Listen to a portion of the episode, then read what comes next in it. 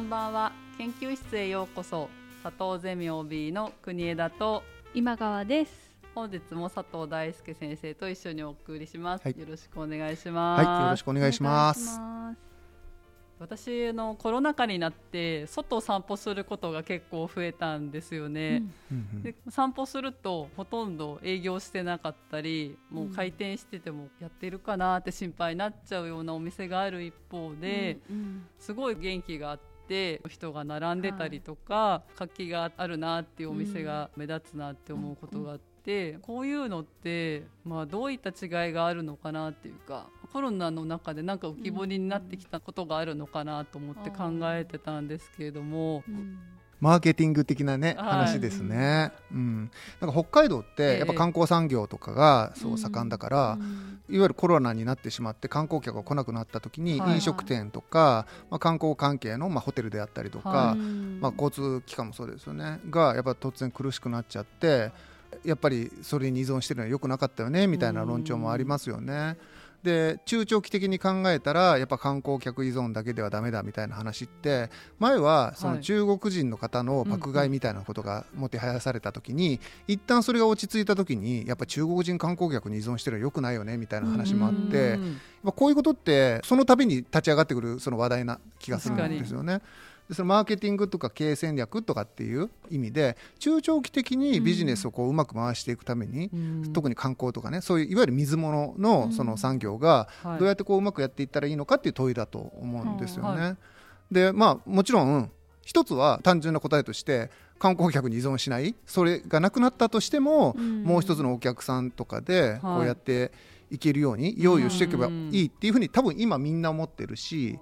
飲食店さんなんてねやっぱこれですごいタイミングにあったからうん。やっぱりそのいつものお客さんだけじゃなくってそうじゃない対応の仕方も例えばそのテイクアウトができるようなええ。形態も今後も残しながらみたいなことをこうやっていこうとか。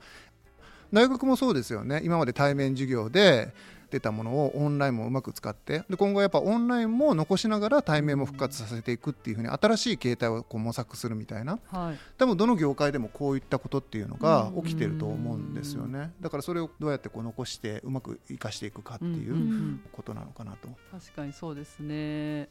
なんかコロナになってからうん。こうどういうふうな対処をするかっていうことがうん。そのよく議論になされると思うんですよね。はでこう中長期的に見た時にうん。コロナになったりその不確定要素があった時にも対応できるような組織体制とか事業構造を作っておこうっていうのは理想なんだけど現実的にはそんな簡単じゃないと思うんですよね。そんなうまくいいくわけないっていうかね、はい。その今儲かってるものがあったらそれに集中するのはいがやっぱ戦略的に大切だし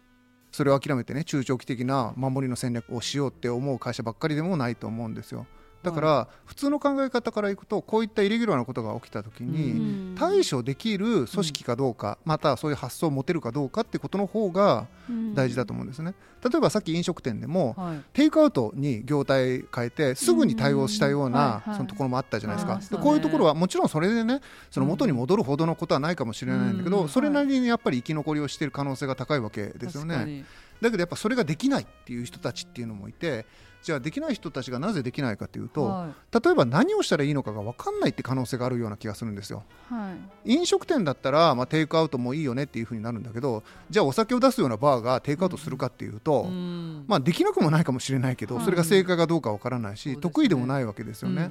でたとえ得意だったとしてもそうやってじゃあ元に戻った時にねバーの形態どうするのとかっていうふうに考えるかもしれないですよね。うん。でこの時に大事なのはやっぱりその対処する柔軟性の問題なんじゃないかなっていうふうに思うんですよ。環境が変化した時にそれに対応適応することによって新しい業態とかアイデアを生み出していけるかどうか、まあ、適応力は創造性ですので、そういったアイデアを発出できるかどうかっていうことがこう問われるでそれがうまいところはおそらく長く生き残っていくだろうしそれがもうできなくって旧体然としたことしかこうできないところはあの、まあ、潰れていくかもしれないっていうそういうことだと思うんですよ。うん。そっか、うん。このコロナで自分はあまり打撃を受ける業種ではなかった、まあ、どちらかといえば私は医療職なので大変になったりとか、まあ、いろんな形が変わっていって対応が変わってそれに柔軟に対応しなきゃいけないっていうのがどこの病院も求められたのかなと思うんですけど、やっぱりそういう飲食店とか観光業とか、まあ、す観光業のさらにこう支えてる産業の人たちそういうところもすごく打撃を受けていて皆さん本当に困ってたと思うんですよね。ただ先生言ったように柔軟に対応しようと思ってもアイディアってなかなか出せなかったりするのかなって思ったらそういうアイディアってどういうふうに考えて出していたらいいのかなってちょっと思ったんですけど。そこですよね、うん多分結局みんなビジネスマンというかその経営者の人たちがはい。考えてるのはじゃあどういうことを考えたらどうやって考えたらそういうアイデア出てくるのってことだと思うんですよね。はい。で一つのコツは、まあ、はい。単純に自分がその商売ですねはい。ビジネスを通じて売ってるものが何かっていう本質を見極めてるかどうかだと思うんですよ。うん例えば土産菓子を売っている会社があったとします、うん。例えば昔ブームになったその生キャラメルっていう商品がありましたよね、はいはいすごく売れたじゃないですか、うん。結構高いけど、はいあの今ももちろん売っててね、はい。なんだけど花畑牧場って会社は今は実はあんまり土産菓子だけじゃないんですね。どっちかというと、その生産の工場でそのはい。B2B の形態で結構稼いでいる会社に変わってるんですけども、うん当時はそうじゃなかったのでお土産品をどんどんどんどんはいこう売るとか、カタラーナとかに手を出してみたりとか、うんこうやってたんですよね。で例えば白い恋人っていう商品があってこれも定番ですよね、北海道土産で。今も売れ続けていてずっとこう売れているっていう。これはもう成功事例だとみんな認めるところなんだけど、生キャラメルってやっぱブームで終わっちゃったんですよね。そのあの売れ方がずっと続いてるわけではやっぱりなくって、でこれ違い何なんだろうってやっぱ気になるわけですよ。でその違い何かっていうとうん単純に自分たちが売ってるそのお菓子ですねつまり生キャラメルと白い恋人ってラングド社のホワイトチョコレートのクッキーがそれを通じて売ってるものが何かまあお菓子を売ってるっていうのが最初の答えなんだけどじゃあそのお菓子を通じて何を売ってるのっていう問いなんですよね。はいでこれらって買う人のことを考えたらすぐ分かるんだけどいわゆる土産菓子っていう分野なんですよね。はいでお土産に買っていくお菓子なんですよ。はいつまり北海道に来た人たちが北海道らしいお土産を探して選んで例えば空港とかで買っていくっていうのが、まあ、お客さんのメインのターゲットだったわけですよね。はいでそうすると生キャラメルって何したかっていうと、うん。すごいカフェ展開したんですよね。で大通公園とか時計台の横とかにすごいはい。カフェ出したりとか、うんあのどんどん出したましたね。しかも東京でも売り始めたんですよね。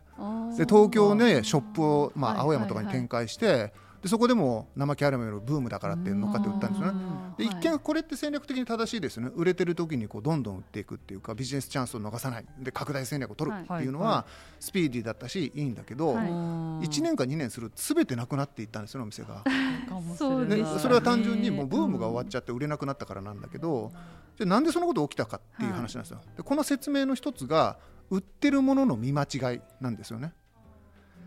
逆に白い恋人って絶対道内でしか売らないのしご存知ですか？はいはいつまり東京とかで絶対売らないんですよね。うんでもさっきの発想から言うと東京で売った方が売れるんだから儲かるじゃないですか。うんそうですねで中国人もいいって言うからじゃあはい中国でも売ったらいいじゃないですか。はいはいはいけど絶対売らないんですよね。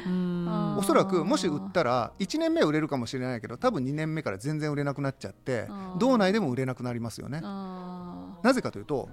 東京で買えるんだったら北海道の土産にならないんですよ。みんな手に入っちゃいますもんね。つまりそれらの土産菓子が売ってたものはうん。美味しいお菓子ではなくて北海道でしか手に入らないお土産を売っていてうん。そのレア感だったりとかうん。限定感だったりとかっていうことが売られているものだったっていう話なんですよね。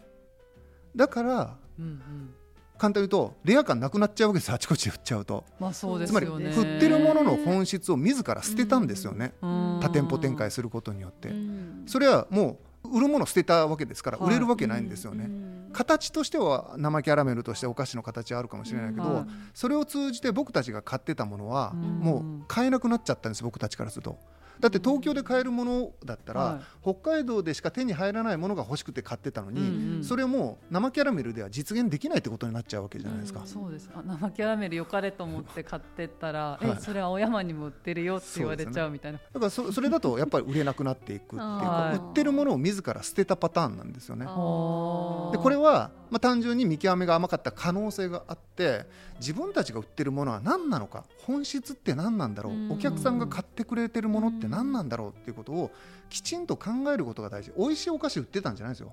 北海道土産売ってたんだってことに気づけなかった可能性があるっていうことなんですよね。逆に言うとだから石屋製菓は東京とか海外ではあんまり売らないようにしようっていう戦略を取ってたわけですよね。だからこういったことを見てもその本質を見極めるみたいなことが製品を例えば良くしていったりとか改善をしていったりさっきの例えばコロナ禍で苦しくなった飲食店が、お弁当とかねテイクアウトをこうするって言った時に売ってるものを売るかどうかなんですよ。つまり商品の形を変えてもはい。例えばカフェがあったとしてはい。カフェが例えばテイクアウトをしようと思うことは自然ですよね、はい。お食事も出してたから。うん。だけど問題はカフェがそもそもそれまでの業態を通じてうん。自分たちが売ろうとしていたものが何かをちゃんと見極めているかなんですよ。うん。例えばおしゃれな空気感だったりとはいかを売ってるっていうふうに思ったら単なる弁当は作らないですよね。そうですよね。ちょっと可愛いパッケージだったりとうんか、うん。メニューにこだわったものだったりとか、はい。そこの付加価値を考えたテイクアウトメニューだったりお弁当だったりっていうのを開発するはず。でそうすると新しい業態が生まれてそれで成功する可能性もこうあるかもしれないだけどこれを考えずにノーアイデアで苦しいからとにかく弁当を作って売ろうみたいな。でできること全部やろうってなっちゃうと、はい。自分たちが売ってるものは何か売りたいものが何かが空っぽになってしまうのでお客さんそれじゃないんだよね感になっちゃうんですよね。確かに。いやあそこの店いい店なんだけど、うんうん。この弁当じゃないんだよねみたいな、うんこのテイクアウトじゃなかったのにみたいなことになっちゃって、気持ちとしては応援したいんだけど店としての魅力はもうなくなっちゃったっていうことになっちゃう。これって中小企業がよはい。く死の谷って言われたりしてね、はい。その伸び盛りの時に、はい。あの潰れちゃうみたいな話も同じことで、ーはいはい。一つヒット商品を持って大きくなった会社って次に迎えるのってやっぱ谷なんですよ。なんでかっていうと次の商品出さないと拡大再生産できないんですよ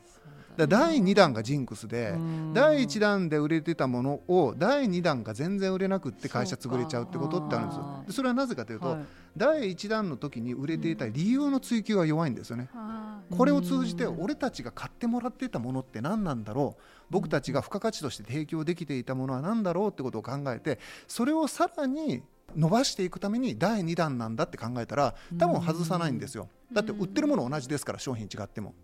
だけどそれを見極めることなしにただただ形だけ真似たつ違うものを出しちゃったりするとはい。それは売れないっていう。だから花畑牧場が生キャラメルを売って売れなくなったからカタラーナを売り出したんだけどやっぱり売れないわけですよね。うんそれは売ってるものが何かの見極めがないからどっちもただ美味しい変わったお菓子なんです。珍しいお菓子なんですよ、うんそれで買う人ももちろん一定数いるとは思うんだけど、いわゆる北海道でしか買えないレア感みたいなものは捨ててしまってるので最初の生キャラメルような売り方はもうできなくなっていくっていうことになるわけですよね。ですからやっぱりそのマーケティングの基本として自分たちが扱っているプロダクトとか商品っていうものの本質を見抜いていく。それをこう考えていく。っていうことが実は基本中の基本でこれを考えるからこそいろんな商品を展開できたりとか拡大していくことができるっていうか逆に言うとこの見極めが甘いとつまずいちゃう。自らなんか変なことをしちゃうっていうかっていうことなんですよね。なんかその本質をこう見極めるってことができれば大切なポイントはそれが具体的な工夫に反映させていくことができるっていう点だと思うんですよね。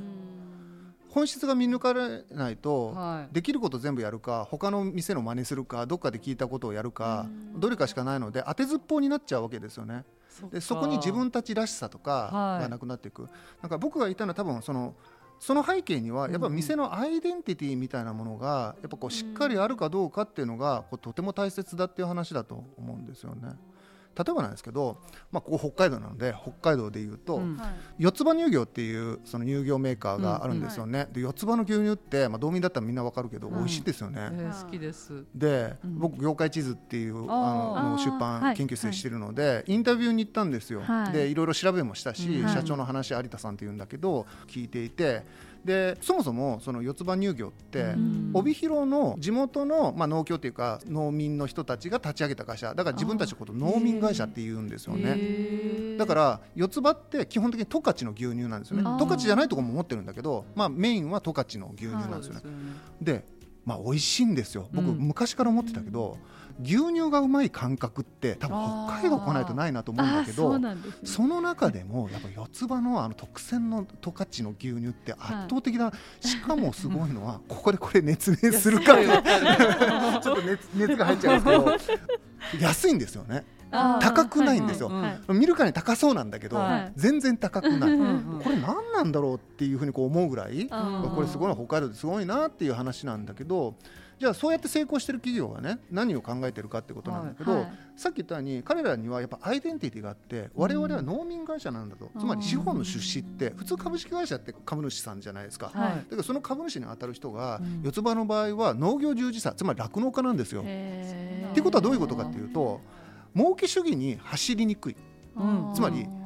例えば四つ葉ってはい。震災の時に停電になって、はい。その時に牛乳をやっぱりその保存ができなくてうん。捨てなきゃなんないっていう風になったりとかしてでその時にも四つ葉はできるだけ自家発電をして、はい。その酪農家から牛乳を受け入れたっはいていう、はいほんでコロナの時も同じことをやっていはい。て酪農、家からできるだけ廃棄をしないように受け入れるっていうことを一生懸命こうやった。そのためにちょっと赤字になったって話なんですよ。あで他の会社はそんなことできないので黒字化のためにそういうことはやらなかったんだけど四つ葉がやるのはやっぱり自分たちはそもそも農民会社だから、はい。その人たちを救うために牛乳は受け入れなければならないっていうことを一生懸命こうやったっていう話なんですよね。だから大手まあ美談の話なんだけど、はい。でそういうところだからじゃあ何をするかっていうと逆に彼らがやっていることっていうのは、はい。例えば牛乳って難しいんですけど細菌数とかすごいええコントロールするんですよ、ええこれ味に直結するから、はいでそういうのすごくコントロールするんだけど、はい。農民会社だからずかずか言えるんですよね。だって自分たちに対して言うようなものだから、だからある意味厳しくそこをコントロールするしそこはこだわってくれってことはこだわって言うっていうかだ。から結果として美味しい牛乳を打ち出せることになってるし彼らはそれを安くて高級って言うんですよね。高級なんだけど安く提供できる理由がそこにあるんだっていうことをこう言うんですよね。だからその生乳をベースにするからヨーグルト作ってもアイス作ってもうまいんですよね。でバターとかは バターとかもね全国区で有名だったりするんだけどまだまだね北海道の企業ってイメージ強いんだけど、うんその商品力も圧倒的だなっていうだから全国展開もねあのするって社長おっしゃってましたけど世界にも出ていくってことを言ってたんだけど、まあ、そういうふうに大きくなっていく可能性を感じる会社だったんですよ。でそういうことができるのはなぜか例えばそういう美味しい牛乳を作れるのはなぜかっていうのはやっぱ農民会社っていうのがやっぱ根底にあるんですよ。農民会社だからこそ農民にとっていいことをやっていこう、はい。で同時にはもちろんお客さんにその買ってもらえないと成立しないんだからお客さんにもいいことをやっていこう。ある意味ちょうど真ん中に立てる立場なんですよね。だからその妥協ない製品作りにも農民会社としてできるし一方でお客さんにちゃんと受け入れられるような商品開発、うん。最近ねいろんなものをねほうじ茶オレとかね出してやってるんだけど、そういうこともきちんとやっていけるっていう商品開発をしていけるっていうか、うん。だからそのアイデンティティみたいなものが明確であるっていうことを通じて、うんうん。私たちが売っているのは農民会社が作るその酪農家の牛乳なんですっていうものがあるわけですよね。でそのアイデンティティが多分さっき言った本質にかなり近いものなんだと思うんですよ。私たちが提供しているのは、はい。ただただ美味しい牛乳なんじゃないですよと。うん。十勝で作られた農民がこだわって作った会社の牛乳を売ってるんですっていう自負があるからこそそこを妥協しない結果美味しい牛乳が作れる。だからそれが競争力になってうん。魅力となって売れていく。ということにこうなるわけですよね。しかもですよはい。四つ葉ってファンが多いんですいや本州にだからし集団で購入するような仕組みを作っていてそうなんですスーパーでは売っていないんだけども共同購入では実は全国で売れているんです。こういうファンを作るいわゆる口コミですよね。これが四つ葉に強くあるのはなぜかっていうと、四つ葉のそういったアイデンティティが魅力になってるからなんですよねそういった農民会社が作るその細菌数とかにもねこだわった牛乳を安くて高級っていうのをいいって思う人たちがいるわけですよね。そうですよね。それはただ美味しいだけじゃおそらくないです。美味しい牛乳だけだったら各地域にあるかもしれないんだけども、北海道でしかもその酪農家が作ったっていう他にはない体制で作られたってところに意味を見出してるんですよね。うん。でそれがいわばネタになるんですよ。つまりそれは味には何の影響もないかもしれないんだけど、それを買っている可能性があるんですよね。口コミでは実はこの意味レベルでの魅力っていうのがとても重要で、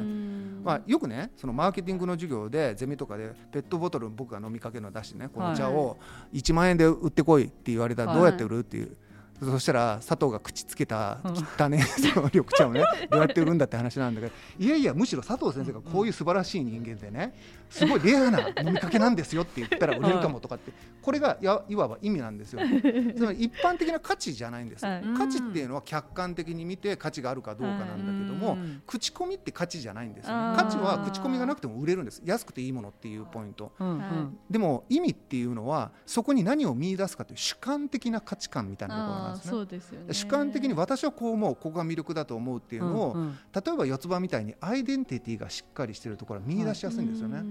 だから口コミも広がりやすいしファンをつきやすいっていう構造があるんですね。でこういったことをこう考えていくことによってやっぱ売っていくことができるっていう工夫もできるっていうか。こう考えるとやっぱそのアイデンティティとか自分たちが何者か何をやりたい人間たちなのかっていうことを定義しだからこそ私たちが提供しているのはそれ北海道産のなんとかなんです宮城菓子なんですっていう本質をちゃんとこう見極めて定義する。でその定義に基づいて今言った価値と意味。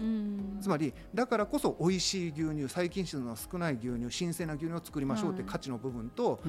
でさらに北海道しかない農民会社が作ったアイデンティティのある会社のちょっと変わった牛乳っていう意味、うん、この2つでやっぱり売れ続けるっていうか、でこの2つが強いところは商品力が高いってこう言えるっていうか。だからなんか売れてる商品ってこの価値と意味の両者の魅力がやっぱり揃ってることがやっぱりこう多いんですよね。白い恋人が売れてる理由もこれに近くって北海道でしかないレア感とかっていうのは、まあ、昔から北海道にある歴史観とか、そういうのが多分意味になるんですよ。だから口コミで売れるんですよね、レトロだし、一方で実際に美味しいんですよね食べると。まあ、そうですね。でそれは何かっていうと、あれもともと六花亭が発祥なんだけどホワイトチョコレートブームっていうのがあった時代にじゃあそれを使ったお菓子を作れないかってことだったんですよね。でホワイトチョコレートとか、まあ、北海道産のその原原料とかにこだわって作ってるのでいわば美味しいという、まあ、客観的な価値もあるわけですね。そういったもの他のお菓子よりも比較優位性が高くってで美味しいで一方で意味としては北海道しかないレア感とか、歴史のある北海道ならではの、まあ、北海道といえばになっちゃってるので、ね、それがもうなんか理由になっちゃうというかでそういう意味でやっぱり売れている。この両方がやっぱ揃ってるから売れ続けるっていうこう構造があって、うん、そういうことをまあうまくやっていくといいよねってことなんだけど意外とそれはねやるのが難しいというか、まあ、経営学勉強したらこれ気づくんだけど。そのやっぱあまり経営学を使って経営する人って少ないので、あまりそこら辺考えずにこうやることも多いような気はしますけどね。経営学的な機能的価値と情緒的価値みたいなやつですか、うんうん、そうですそうです、うんうん、質的量的とか価値とか意味とか、はい、いろんな表現できると思うんですけどその二面性がマーケティングではとても大切だっていうことなんですよね。わかりました。ありがとうございました。はい、はい、ありがとうございました。この番組では皆さんからのお便りをお待ちしています。番組ツイッターやポッドキャストの概要欄にリンクを貼りますのでお気軽に送っていただければと思います。お便りお待ちしております。